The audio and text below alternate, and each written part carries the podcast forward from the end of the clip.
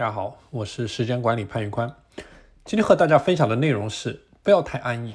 安逸的状态就像是温水煮青蛙，整个人的状态会全面的下降。很多人对我的生活非常的好奇。作为一个极极致的自律者，我是如何每天保持十四个小时以上的高强度工作，并且如何在压力下有效的进行时间管理？这一切呢，还要从我二零一二年的经历说起。二零一二年的夏天，我刚刚在国外的研究生毕业，我在当地的一家企业找到了一份技术员的工作。工作的内容并不复杂，从早上五点半上班到下午两点半下班，之后的时间都是属于自己的。工作的压力也并不大，每天的生活非常的简单，无非就是上班、下班、做饭、吃饭、娱乐、睡觉，完完全全的生活在一个自己给自己打造的舒适圈里面。而我很快就爱上了这样的生活。安逸的状态，它就像是温水煮青蛙，整个人的状态会全面的下降，每天除了工作无所事事。所以现在回想起那一年的时间，基本上是没有任何有价值的成果和输出的。而之所以没有任何的输出，是因为我除了基本的工作之外，没有做过任何其他的事情。而我之所以没有做过其他的事情，因为我根本不知道自己想要的是什么。所以说，怎么去做事情呢？所有的自律。它一定是来源于你的内在的驱动力。我们讲真正的自律，它一定是积极主动的去自我实现。也就是说，你知道你自己想要的到底是什么。每天的机械重复，它不叫做自律，因为这样的过程它没有明确的目标。这样的过程它只有一个自律的壳，没有一个自律的魂。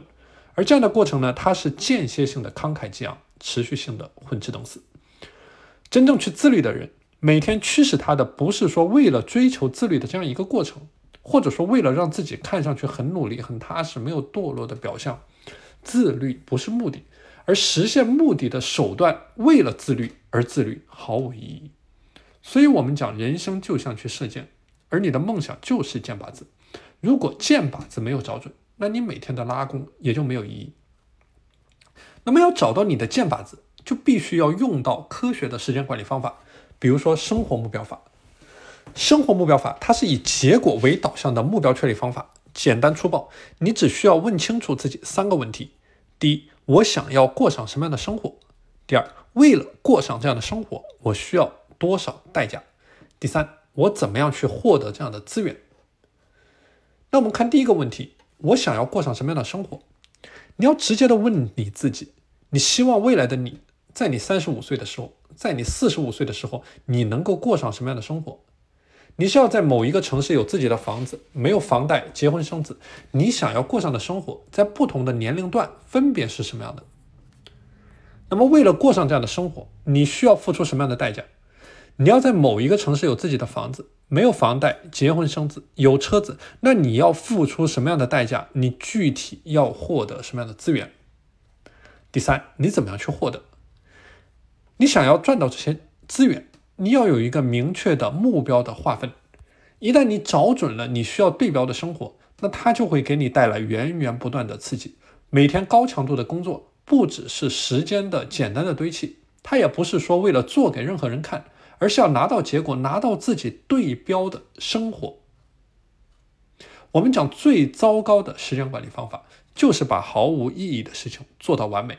这就是为什么我们要持续不断的对目标进行梳理，去确保你所有的努力、时间和精力都用在刀刃上。好的，今天的内容就和大家分享到这里。大家如果想加入到我的时间打卡和自律社群，欢迎添加我的微信 p a n l e o n 一九八八，我是时间管理潘宇宽，我们下期节目再见。